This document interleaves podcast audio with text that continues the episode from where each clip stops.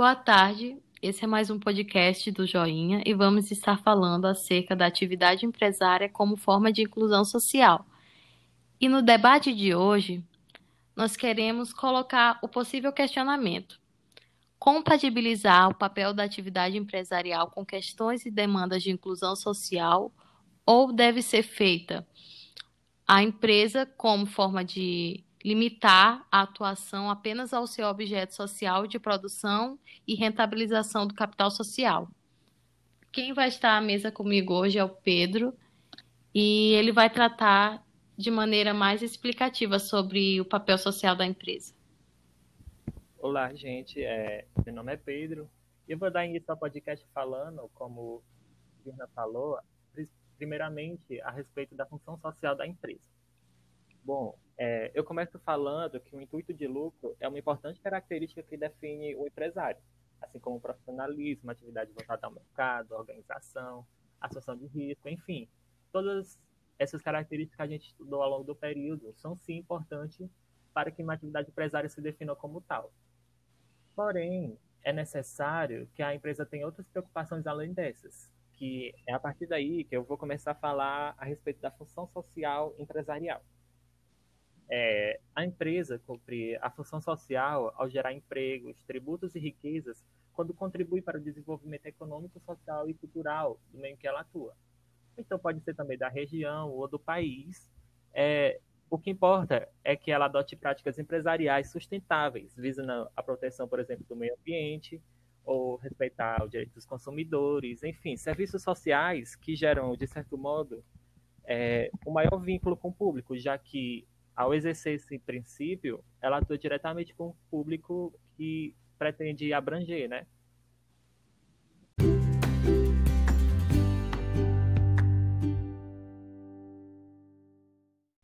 Bom, para começar, eu queria dizer que as empresas refletem o que vivemos na sociedade também, né? já que quem consome, quem trabalha, são seres humanos. Agora, por exemplo, a gente tem umas lutas muito, muito acentuadas. Por exemplo, contra o racismo, o machismo e o próprio corona, citado na proposta do, do nosso 4.0. E essas lutas, elas podem passar para empresas também, né?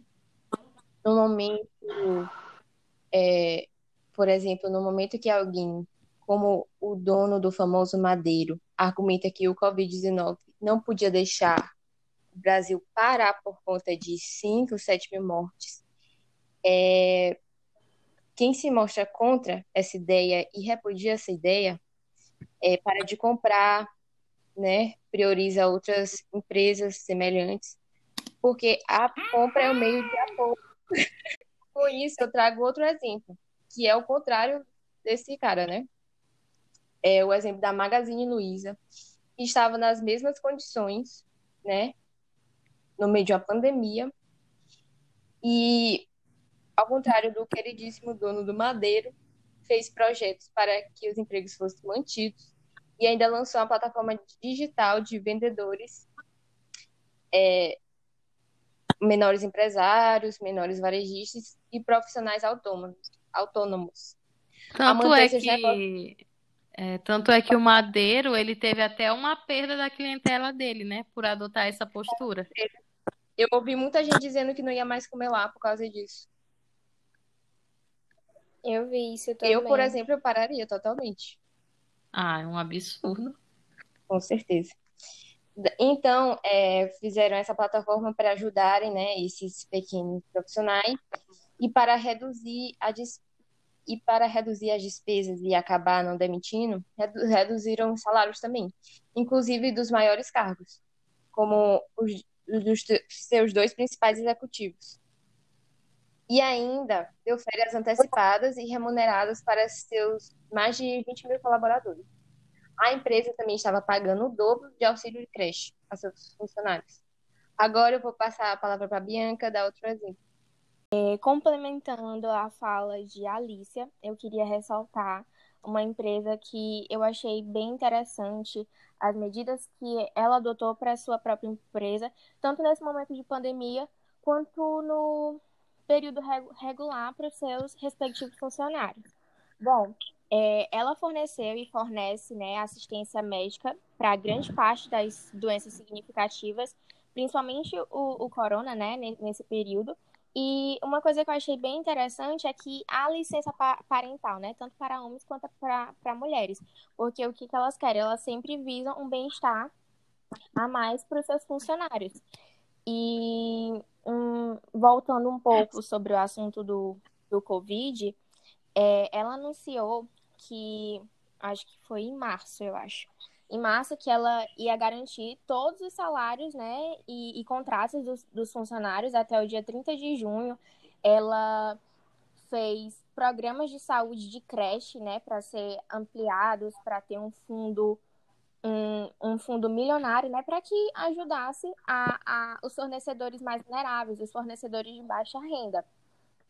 E parece que os funcionários em fábricas e depósitos, que ficavam responsáveis por essa parte, eles receberiam uma bonificação salarial de mil reais.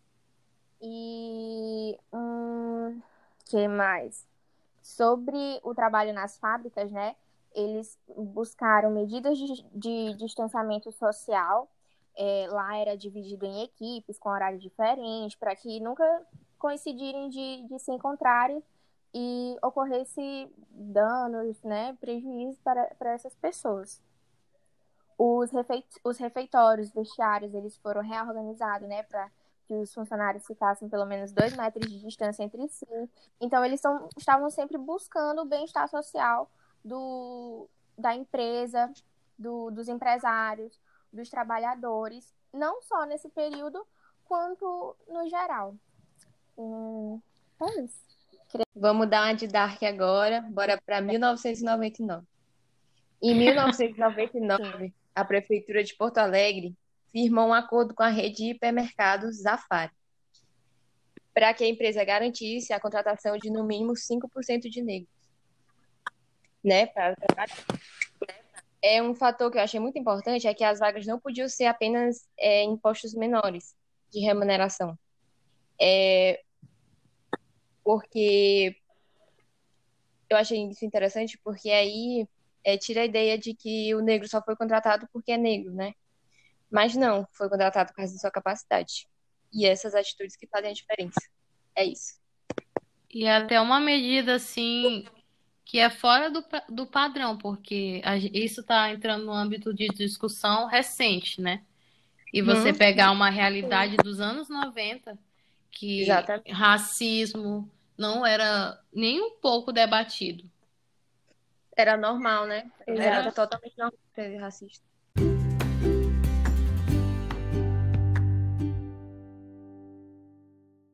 Bem, agora estamos com o Rian e a Carol e eles vão falar um pouco sobre empresas que não adotaram esse princípio de inclusão.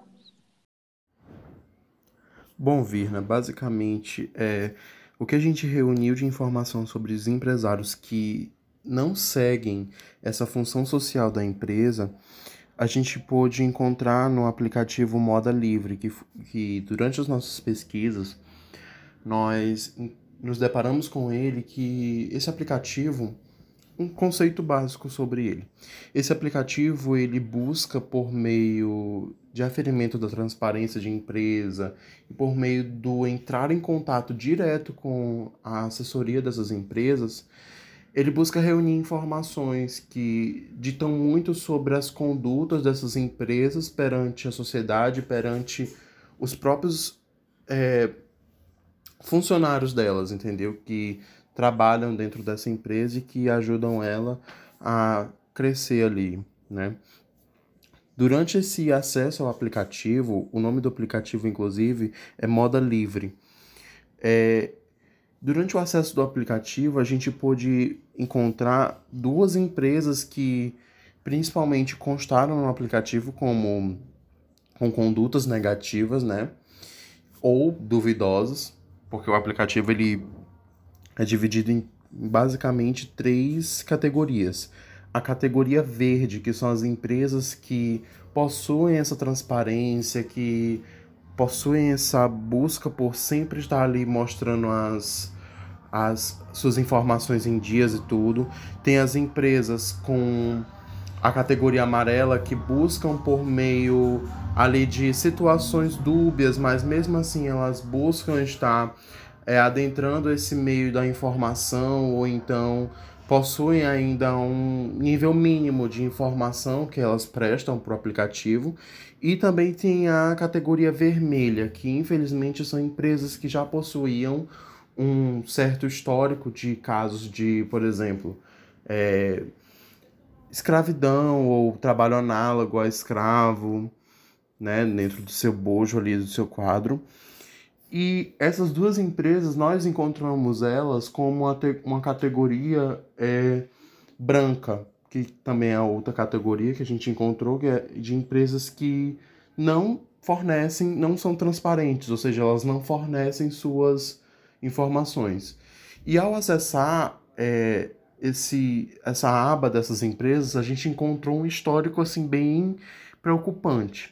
Né? A primeira empresa que eu quero citar aqui é a Americanas.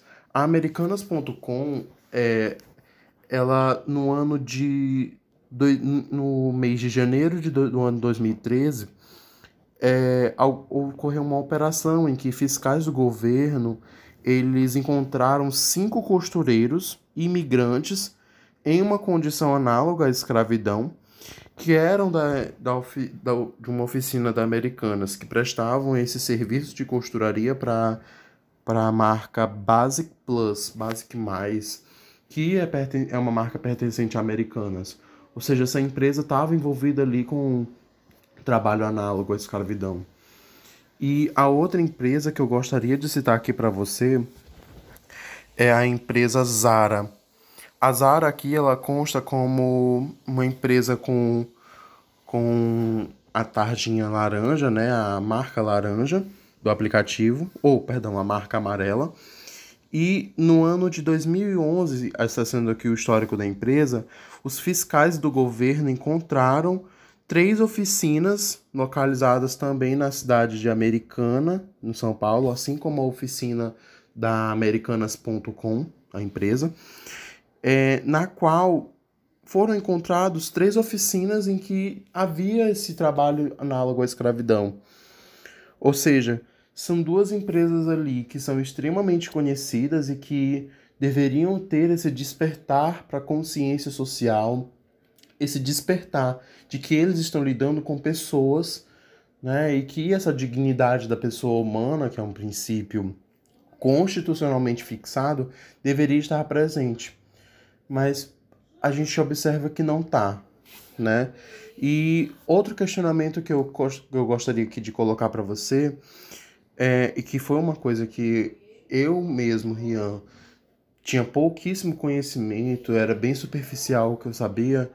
É, o, até que ponto vai essa escravidão? Até que ponto vai essa exploração dessas pessoas, entendeu? Desses, é, desses que estão trabalhando ali no chão de fábrica, para essas grandes empresas ou para essas empresas em que a circulação de seus produtos é grande, né? E essas dúvidas, esses questionamentos que eu estou propondo aqui, todos eles, ou sim, pelo menos a maioria deles, eu encontrei apenas num trecho do trailer do documentário The True Cost, é, que traduzindo pro, pro, do inglês para o português, a gente pode ter o verdadeiro preço. Né?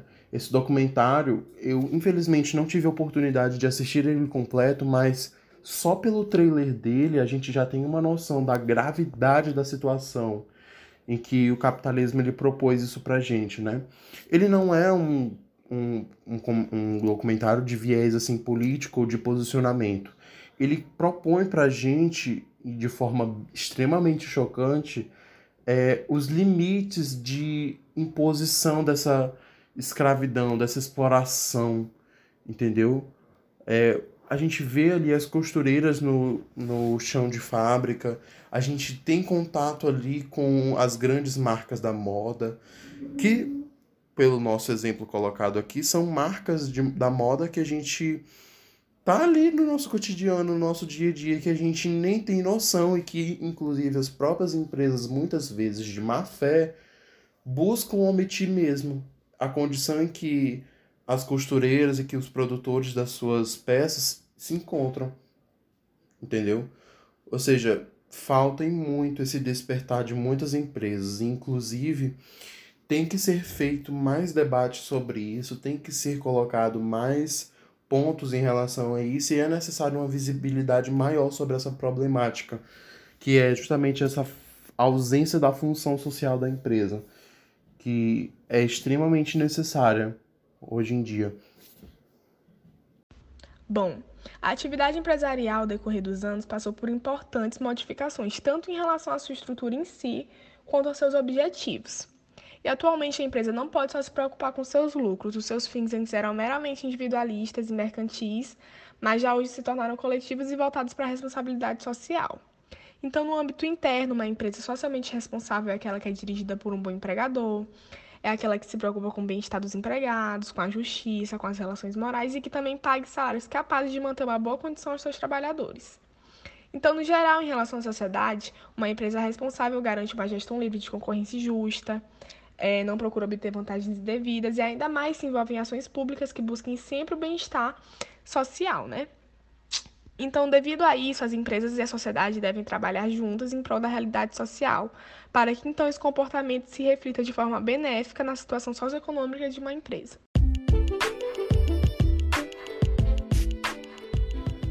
Olá pessoal, então estou aqui para falar sobre legislação ou legislações que garantem o princípio da função social da empresa.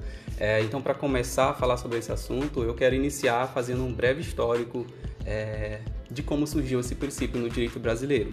O Código Civil de 16, por receber forte influência do individualismo típico do século XIX, ele predominava uma visão absolutista da livre iniciativa. Daí, nessa época, não existia qualquer referência ao princípio da função social da empresa. Sendo que só a partir da Constituição de 1934 é que fomos ter no direito brasileiro uma ideia de justiça social, quando então o artigo 17 daquela carta política, ela veio falar sobre o interesse social como condicionante da propriedade. Essa ideia então foi se reproduzindo nas cartas seguintes, é, como em 37, em 46 e até que na Constituição de 1967 o texto traz expressamente o termo função social e ali sim consagra-se o princípio da função social na ordem pública. É, hoje, na atualidade, temos na Constituição Federal a expressão que traz uma noção de, lá na iniciativa privada e da propriedade, como ideal de sociabilidade. É, e se infere-se essa ideia, esse ideal de sociabilidade nos incisos 3 e 4 do artigo 1, bem como no inciso 1 do artigo 3, no inciso 23 do artigo 5 e também o inciso 3 do artigo 170, todos da Constituição Federal, é, em que pese, no, no, é, no, que se refere ao Código Civil Brasileiro, é, em que pese o legislador nesse código de 2002 não se referia expressamente à função social da empresa, é certo que se o exercício da atividade da empresa se dar pela via contratual, e segundo o artigo 421 do código, diz que a liberdade de contratar será exercida em razão e nos limites da função social do contrato. Então podemos falar em função social da empresa. Né? É... No entanto, em legislação mais específica, é... quando vamos falar de legislação, é... termos legais para inclusão de pessoas com deficiências, nós temos positivado no direito brasileiro a lei de cotas, que é a lei número 8.213-91, que é de 17 de julho de 91. Há alguns anos, antes do estabelecimento dessa lei, para empresas o profissional com deficiência, ele até conseguia ingressar no mercado de trabalho através de ações governamentais, ou eles eram terceirizados por associações ou ONGs, mas atuavam em órgãos do governo estadual e federal. Então não tinha ali uma participação, uma de fato uma inclusão social dentro de iniciativas privadas. É, no entanto, logo após o estabelecimento dessa lei de cotas, mesmo ela trazendo a, as exigências lá né, de um percentual que varia de 2% a 5%, a depender do número de, de empregados daquela empresa, é, essas, essas, essas empresas elas tinham, tinham uma visão de como viabilizar, através dessa lei, o acesso desses profissionais no mercado de trabalho e lançavam praticamente é, essas vagas para as pessoas no início né, do, de, de, instituição dessa lei. É, no entanto, se, se viam, se viam é, com, encontrando diversas dificuldades, porque é, algumas empresas lançavam vagas que era praticamente impossíveis de serem preenchidas na época. Elas exigiam até tinham, tinham empresas que exigiam pós-graduação e no mínimo 36 meses de experiência em determinada função para pessoas com deficiência, o que se tornava totalmente é, impossível. E, no entanto, é, precisava então de uma maior fiscalização e de maiores é, regulamentação de como funcionar e destituir a, a, a lei de cotas é que então foram surgindo outros dispositivos legais, que vou citar aqui posteriormente, para democratizar então esse acesso das pessoas com, com deficiência. É, hoje nós temos que nós temos ainda que as empresas encontram dificuldades em atender essa exigência, essa, essa exigência legal. Ora, a lei de cotas ela estabelece a obrigatoriedade de empresas com mais de 100 empregados, como eu falei. E esses percentuais que eu citei aqui, que é de 2 a 5%, é, ainda, é só para as empresas que são de, de maiores portes. Então, no, no entanto, no, no Brasil, o número de micros e pequenas empresas é gigantesco.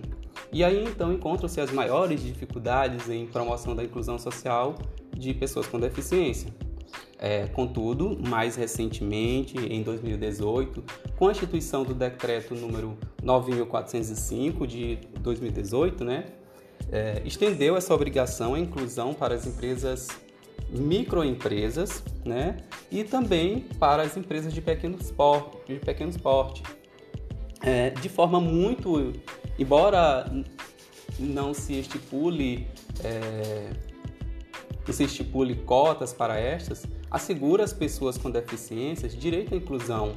É, esse decreto ele traz então algumas é, determinações para que seja incluídas e que seja garantida a inclusão social para pessoas com deficiências que, que são a igualdade de oportunidades de contrata na contratação de pessoal, com a garantia de ambientes de trabalho acessíveis e inclusivos, e bem como promover a acessibilidade em cursos de formação, de capacitação e treinamentos.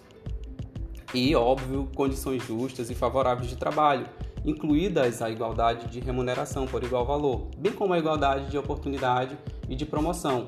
É, a gente vê que ainda existe um, um grande um, existe uma grande necessidade de se legislar mais é, leis para que e regulamentar a inserção desse, dessas pessoas, né? mas em termos legais nós temos aí esse decreto que traz essa obrigação para as pessoas, para as empresas, as microempresas e as pequenas empresas.